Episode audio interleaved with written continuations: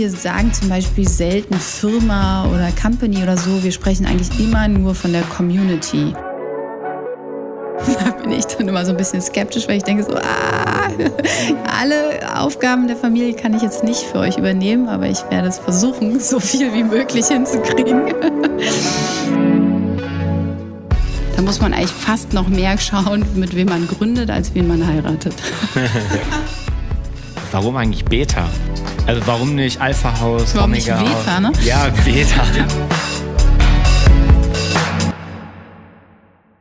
Ja, herzlich willkommen zu einer neuen Folge hier beim Beta Podcast und wir sind heute im Beta Haus hier an der Friedrichstraße in Berlin Mitte und ähm, wir haben hier zu Gast Madeleine. Mhm. Danke, dass wir hier sein dürfen und danke, dass wir hier in deinem Lieblingsraum sein dürfen. Mitten, wir sitzen hier in so einem kleinen Glaskasten und sehen die Leute hier rechts und links von uns arbeiten. Mhm. Und wir freuen uns heute mit dir ein bisschen ja, über das Beta-Haus und über deine Arbeit hier zu sprechen. Und vielleicht kannst du dich in ein paar Sätzen mal kurz vorstellen, was du hier machst und wer du bist. Mhm. Genau. Ja, also ich bin Madeleine, ich lebe seit Ewigkeiten in Berlin, also irgendwie ungefähr seit 2004. Und seit 2008 arbeite ich mit meinen Mitgründern an dem Beta-Haus, was ursprünglich nur so eine kleine Idee war und inzwischen eine ernstzunehmende ja, Firma geworden ist. Wir haben Coworking Spaces in verschiedenen Städten und wir sind hier in in unserem Haupthaus, wo normalerweise 500 Leute am Tag an ihren Geschäftsideen arbeiten. Wow, Wahnsinn. Mhm. Ja, man muss sich aber vorstellen, du bist mit Co-Founderin vom Beta-Haus. Ne? Das heißt, irgendwann gab es ja noch gar nicht so Sachen wie jetzt so Coworking, gemeinschaftliches Arbeiten. Und du und ein paar andere haben sich dann gedacht, ja, gründen wir mal einen Coworking Space. Ihr wart, wenn ich es richtig verstanden habe, mit die ersten, die das so in Europa gemacht haben. Mhm. Ja, wie kamst du dazu? Also ich bin für mein Studium ein Jahr nach Lissabon gegangen, 2003, 2004. Und da habe ich am Strand äh, Christoph Fahle kennengelernt ähm, oder wahrgenommen, weil der war irgendwie zwei Meter, also mindestens einen halben Meter größer als alle anderen da und hat gesurft und dann kamen wir ganz kurz ins Gespräch und haben festgestellt, dass wir beide aus Berlin kommen. Ja. Das war es aber auch.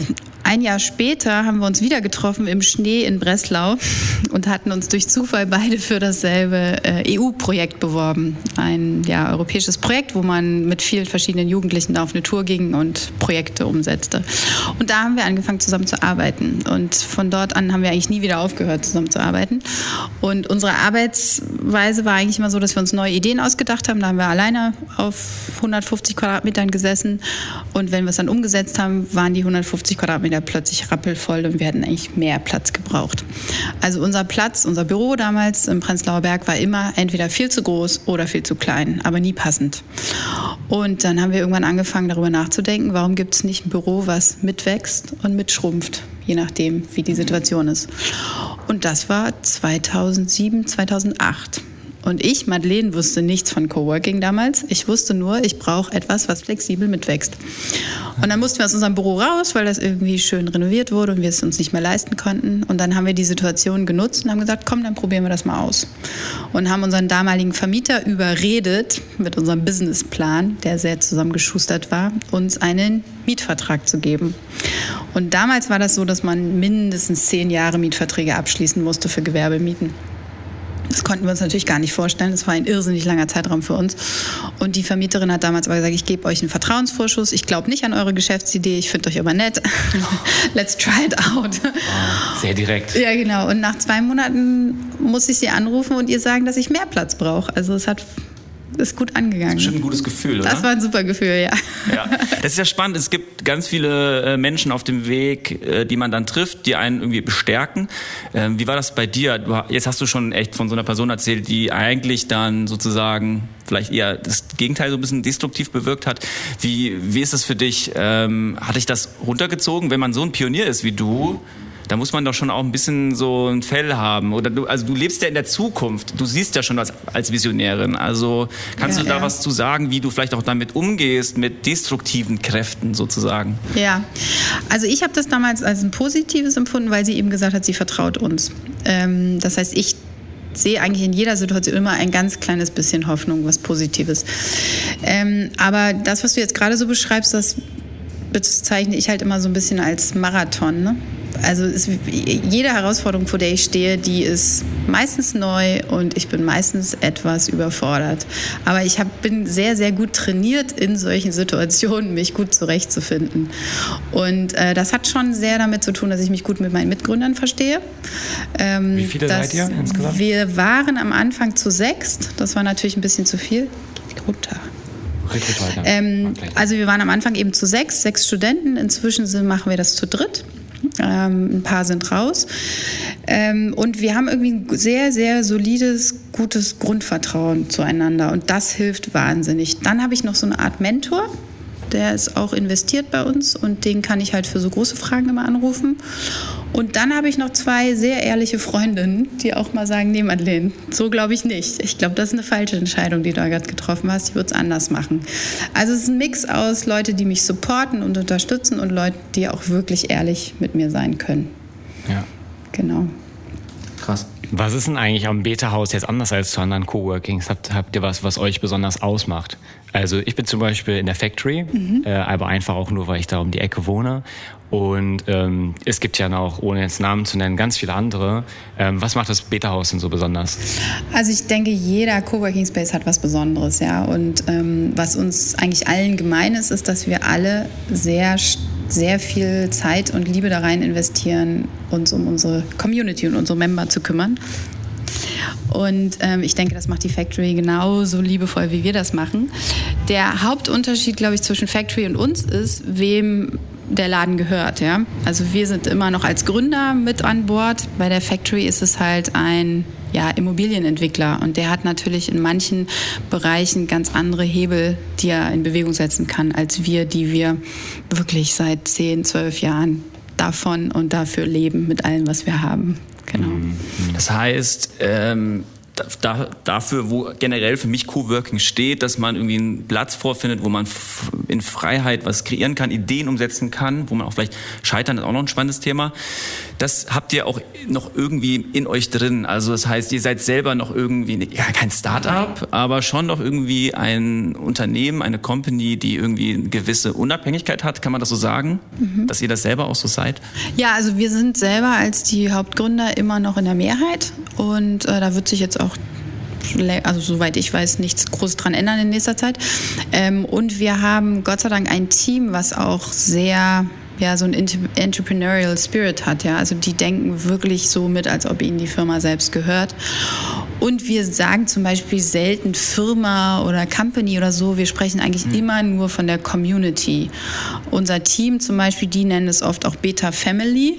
da bin ich dann immer so ein bisschen skeptisch, weil ich denke so, ah, alle Aufgaben der Familie kann ich jetzt nicht für euch übernehmen, aber ich werde es versuchen, so viel wie möglich hinzukriegen.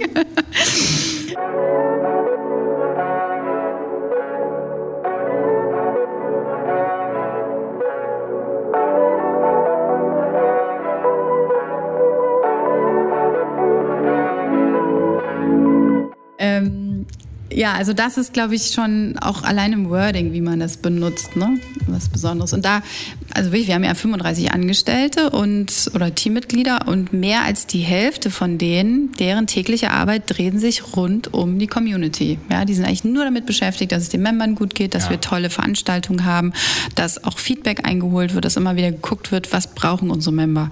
Und da sind wir jetzt in der Corona-Krise ja an einem super interessanten Scheideweg, weil plötzlich war dieser Ort leer. Ja, normalerweise teilweise 500 Leute und dann waren über anderthalb Monate war ich hier alleine mit fünf und Leuten. Und nicht nur hier im Standort, sondern ihr habt ja auch in anderen. Genau, in den anderen auch. Die Member sind natürlich alle nicht gekommen. Das ist ja auch gut, ja, dass sie alle zu Hause geblieben sind, so flatten the curve mäßig. Aber da muss man erstmal gucken, unsere DNA sind viele Menschen an einem Ort. Wie können wir das jetzt virtuell abbilden? Dann haben wir natürlich alles ausprobiert, was es da draußen gibt. Und jetzt haben wir gerade diesen Donner, also letzten Donnerstag die Beta House Plus Plattform gelauncht, wo wir einfach versuchen, das, was du hier analog erleben kannst, irgendwie virtuell darzustellen. Ja. Und da arbeiten andere Coworking Spaces natürlich auch dran. Das ist eine irrsinnige Herausforderung, aber es läuft sehr gut schon mal an. Mhm. Wie ist denn das eigentlich auch? Also jetzt, du meintest jetzt bei der Corona müsst ihr jetzt so neue Prinzipien entwickeln, aber auch generell ist es ja so, es sind ja schon viele auch kreative Leute, die dann jetzt hier so im Space arbeiten und es sind ja schon auch spezielle Persönlichkeiten, die sich vielleicht auch nicht so viel reinreden lassen, die sich hier so ein bisschen zurückziehen, um an irgendeiner Idee zu tüfteln, aber auch eher, um dann vielleicht irgendwann halt groß durchzustarten und die haben dann so ihren freien Geist, wollen halt irgendwie ja creative sein und ihr stellt so das Setting. Ähm, du hast dann ja auch sicherlich schon viel Erfahrung gesammelt, wie man halt mit so kreativen Menschen zusammenarbeitet, was die brauchen, was denen wichtig ist, wo die sich ans Bein gepinkelt fühlen. Ähm, da kannst du ja auch mal ein bisschen was zu erzählen, weil es kann ja gut sein, dass auch vielleicht welche zuhören, die selber mit mehr kreativen Leuten zusammenarbeiten wollen, aber dann noch nicht so was Gutes haben. Oder du bist selber jemand Kreatives und suchst irgendwie ein gutes Setting. Was sind so da die Punkte, wo an denen du gemerkt hast, da funktioniert die Zusammenarbeit sehr gut und an anderen Punkten, wo du irgendwie gemerkt, da kracht es irgendwie immer? Genau. Also da ist jetzt sehr viel drin in der Frage, ja, aber ähm, woran ich sofort denken, genau, woran ich sofort denken muss, ist im ersten Beta-Haus am Moritzplatz, da hatten wir eine sogenannte Open Design City und die haben wir uns total schön gedacht, also eine ganz große offene kreative Werkstatt. Ähm, da haben wir irgendwie mal von Bosch zu Weihnachten wahnsinnig viel Werkzeug geschenkt bekommen. Dann hat ähm, Conrad Electronics uns mal so äh, ja, andere Tools noch geschenkt. Da konnte man also von Roboter bis Tisch alles bauen. Und das war von der Idee super toll, ja, und alle waren total begeistert. Das war allerdings ähm, dann in der Umsetzung echt schwierig, ja, weil das wurde dann einfach genutzt, umsonst. Ähm, es wurde sich nicht richtig um das Werkzeug gekümmert. Das Werkzeug hat Beine bekommen. Ähm, ab und an ist mal irgendwo ein Finger vielleicht mal abgeschnitten worden oder sowas. Oh. Also es war auf der einen Seite gefährlich, auf der anderen Seite waren dann plötzlich Sachen weg und es war ein Riesenchaos. Also es war nicht eine Riesenkreativität, sondern es war eher ein Chaos und Unzufriedenheit. Ja? Und da haben wir gemerkt, okay, wir müssen dem Ganzen dann doch schon irgendwie eine Art Rahmen geben. Ja? Also ein Rahmen, in dem dann die Kreativität ausgelebt werden kann. Und da gab es natürlich Leute, die konnten dann super damit umgehen. Die haben gesagt, ey toll, danke, dass ihr den Rahmen gebt und wir freuen uns, dass es da jetzt so einen Werkstattmeister gibt und dass man sich eintragen muss in eine Liste, wenn man Werkzeug ausleiht. Ähm, und dann gab es andere, die fühlten sich dann halt in ihrer Kreativität beschnitten und sind dann weitergezogen und haben ja. irgendwo anders ihren eigenen Chaos Space aufgemacht. Und da muss man dann halt immer so ein bisschen abwägen. Ne? Also ähm, wem wollen wir da eigentlich dienen? Ja? Wollen wir da einem ja vielleicht Egomanen dienen, der sein Chaos braucht, oder wollen wir für eine etwas breitere Community einen Ort schaffen, wo sie alle wissen, wie sie miteinander umgehen können? Mhm. Genau, und das kannst du auch hier auf die, auf die Räume beziehen. Wie, wie nutzt man einen Meetingraum? Man muss sich vorher anmelden, man muss dann auch pünktlich wieder rausgehen, man macht es einmal sauber, nimmt seine Sachen mit. Genau, also da äh, gibt's halt gibt's inzwischen ja sehr sehr viele Leute bei uns im Team, die dann ein Auge drauf haben und auch unterstützen oder zum Beispiel sowas wie äh, Meetups. Ja, wir geben total gerne unsere Eventflächen umsonst, genau, umsonst ähm, ein paar Mal im Monat für nice. interessante Meetups äh, stellen wir die zur Verfügung. Da gibt's aber zwei drei Regeln. Also die eine Regel ist eben auch, dass man danach wieder aufräumt, dass man auch sehr höflich mit unserem Team umgeht und dass die Veranstaltung, die da stattfindet, kostenlos kostenlos und offen für unsere Community ist. So, wenn ich dann jemanden habe, der eine geschlossene Veranstaltung machen will, am besten noch Geld mitverdient und noch frech zu meinem äh, Frontdesk-Team ist. Der wirklich dann, sehr nett ist. Wir genau, hier nett dann, dann kommen die halt beim nächsten Mal, kriegen die halt den Free-Slot nicht. Ja, ja? ja. Also Genau. Und dann muss man aber das auch einmal formulieren und muss auch klar sagen, hast du das verstanden? Haben beide Seiten das verstanden? Passt das so zu deinem Eventformat? Äh, dann passt das auch für uns so. Mhm. Genau. Zum Thema Community ähm, und Beta-Haus, Community, Family. Ähm, hier sind ja viele Leute, die wollen wirklich was bewirken in dieser Welt.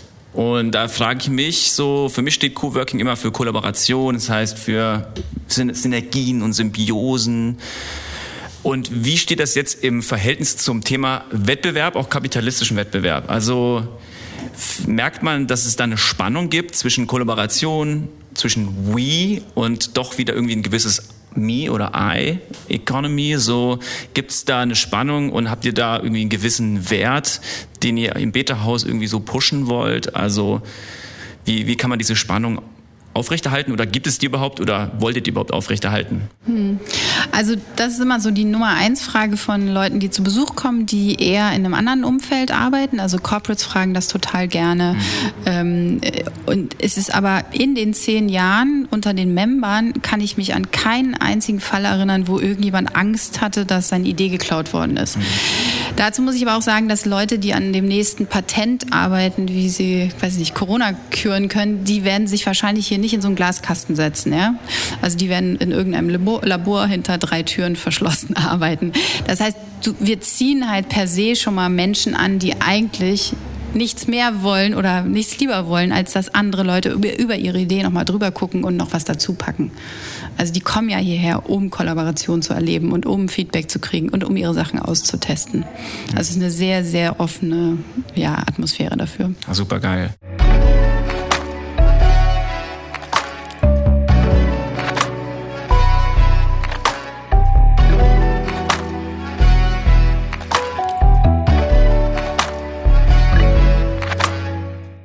Hast in manchen Interviews, die ich mir angeschaut habe, gesagt, Berlin vergisst.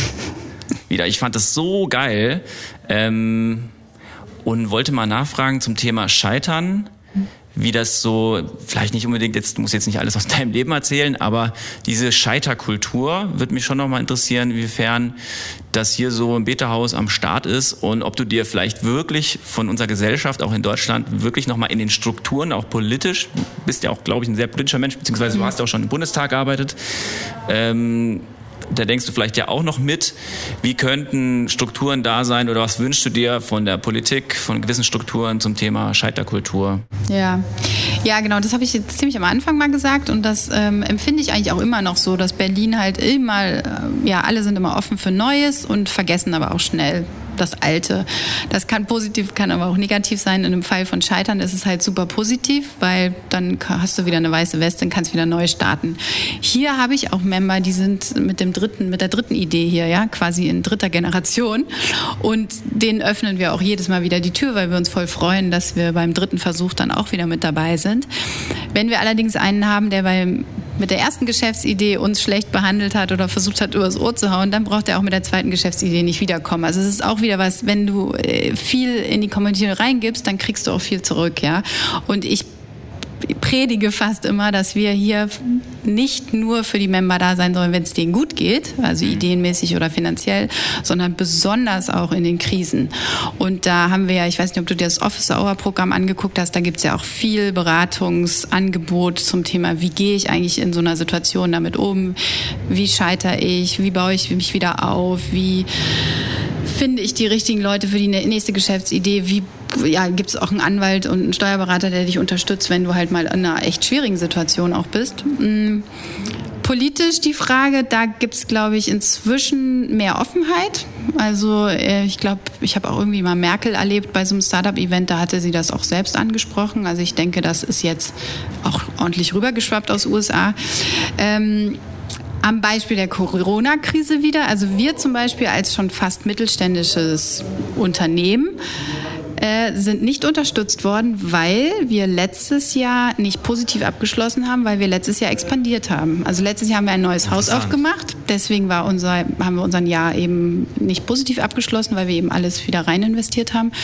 Und dadurch fallen wir aus allen Förderprogrammen raus. Also du wirst in Deutschland in der Corona-Krise nur unterstützt, wenn du beweisen kannst, dass du letztes Jahr Plus gemacht hast.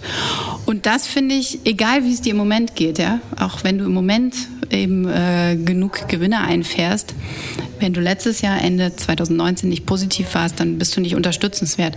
Und das finde ich natürlich total beknackt. Also das ist total mhm. kontraproduktiv, weil wir zum in unserem Beispiel, wir schaffen Arbeitsplätze, wir haben 35 Angestellte hier, wir schaffen einen Ort, wo 1000 Leute wiederum an ihren Geschäftsideen arbeiten können. Wir sind auch unseren Membern wahnsinnig entgegengekommen mit, mit ähm, Rabatten und so weiter da wäre schön, wenn wir auch unterstützt werden könnten. Und genau. das Land wünscht sich eigentlich auch eine breite Start-up-Kultur, sagen Sie immer wieder. Genau, ja. ja. Wie ist denn das eigentlich? Also ihr schafft hier diesen Ort, wo Ideen entstehen können und fungiert ja auch als so Venture Capital, dass ihr dann halt Einzelne finanziert. Du meinst vorhin, es kommen viele mit Ideen zu euch. Das heißt, ihr habt auch Zugänge zu Finanzen. Mhm. Und dann zweite Frage dazu.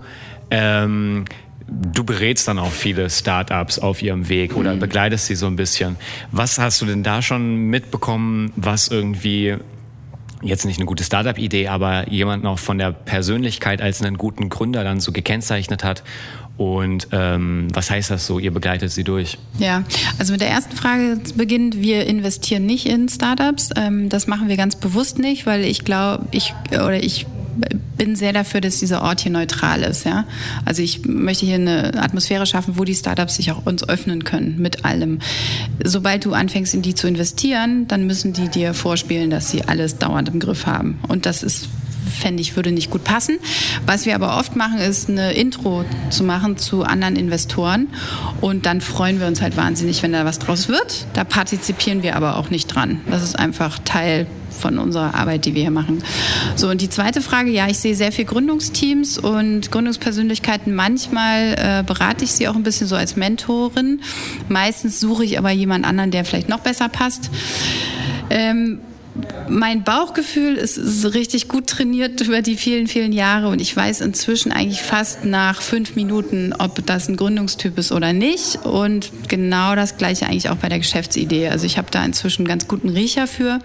Und zur Gründungspersönlichkeit, das Wichtigste für mich, was ich gelernt habe, ist, das müssen Personen sein, die wissen, wo sie hingehören. Ja, also die müssen irgendwie geerdet sein.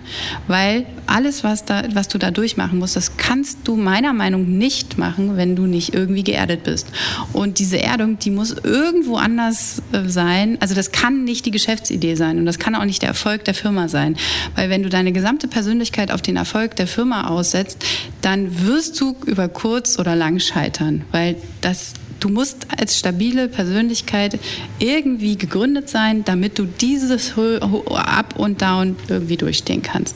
Und das Zweite, ähm, das war so ein bisschen Fehler bei mir ganz am Anfang. Wir hatten ein Gründungsmitglied mit drin, wo ich gedacht habe, boah, persönlich will ich eigentlich überhaupt nichts mit dem zu tun haben.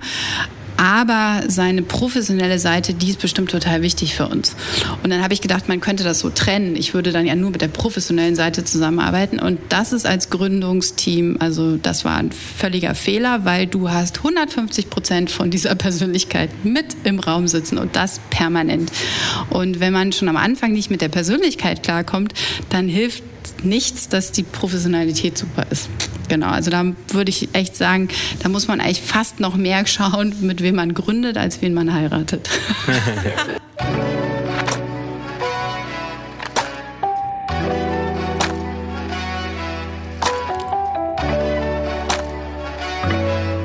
Sehr cool. Das wäre auch nochmal ein anderer Podcast wert vielleicht. Genau. Ähm, aber wenn du das schon angesprochen hast, fand ich sehr interessant. Ich kann damit auch ein bisschen was anfangen ähm, mit dem Thema, sich selbst zu finden, sich in sich irgendwie in eine gegründet, ja. Gegründheit Grund, sorry, okay. ich äh, finde, das ist schon alleine das schon, aber die Erdung. Die Erdung, genau. Die Erdung. Was, wie würdest du sagen, was ist denn bei dir so eine Erdung? Weil das wäre für mich auch noch eine Frage. Du bist Visionärin, Macherin, Pionierin, man könnte noch mhm. 20 andere Adjektive und Substantive davor setzen, was dich alles auszeichnet. Wie schützt du dich vor Burnout, vor so einer Getriebenheit, vor Hamsterrad?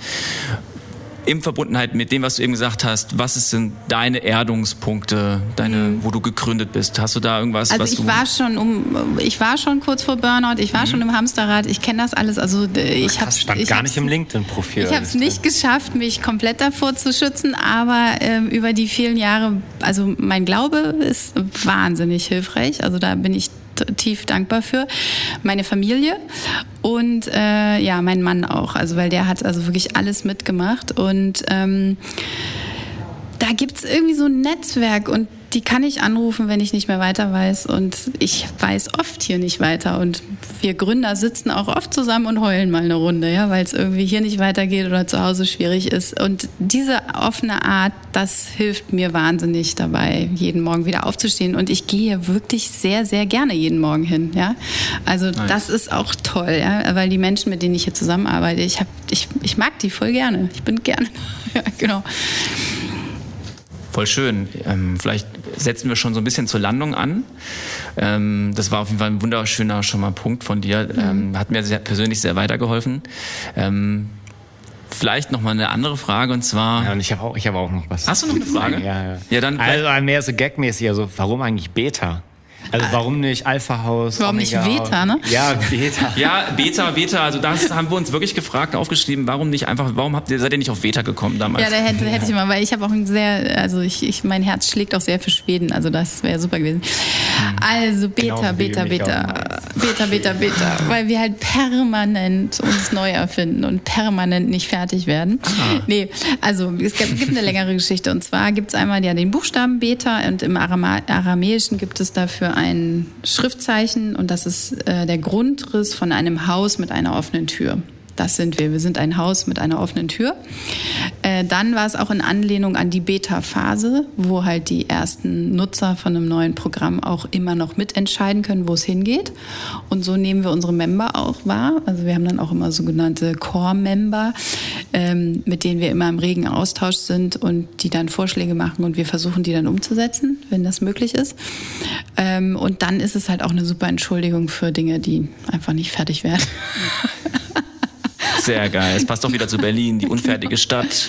Genau. Und das ist auch irgendwie eine schöne befreiende Sache irgendwie, wenn man sagen kann, wir Ja. sind super professionell, aber wir sind immer auch irgendwie unfertig. Genau. Also das, das strahlt man dir auch so äh, ab. Also weil man sieht das Strahlen in deinem Gesicht irgendwie. Und äh, Ja. genau. Ähm, dafür, ja, wa- was würdest du sagen zum, zu dem Thema Coworking Spaces? So, was wäre eigentlich ähm, der neue Shit? In welche Stadt müsste man jetzt expandieren? Weil ihr kriegt ja viele Anfragen sicherlich ja, aus der ganzen Welt.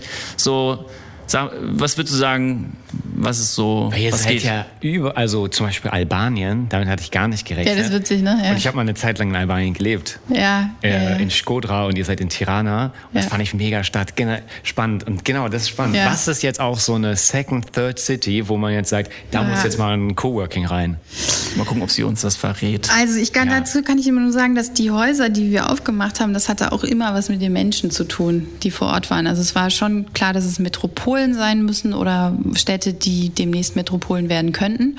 Und dann die Persönlichkeiten vor Ort, bei denen wir uns vorstellen können, dass die schon super in der Subkultur drin sind und auch echt eine lokale Community aufbauen können.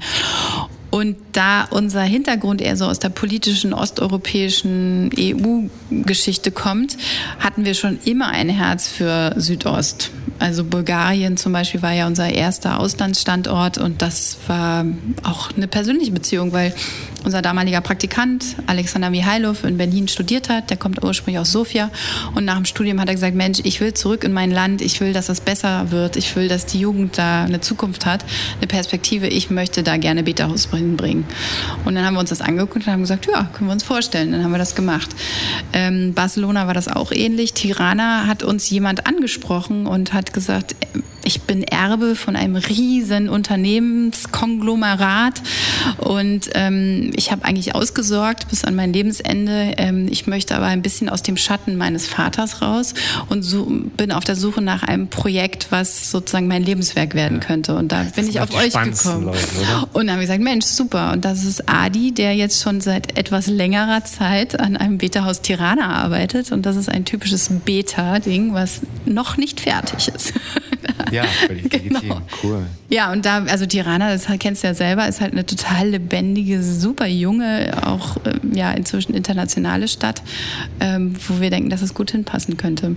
Ich sehe in Deutschland jetzt gerade so einen Trend und durch Corona jetzt noch mal mehr verstärkt in Richtung ländlich. Ne? Also da gibt's ja so eine, so eine Initiative, auch Co-Dorf und Co-Working mit K geschrieben.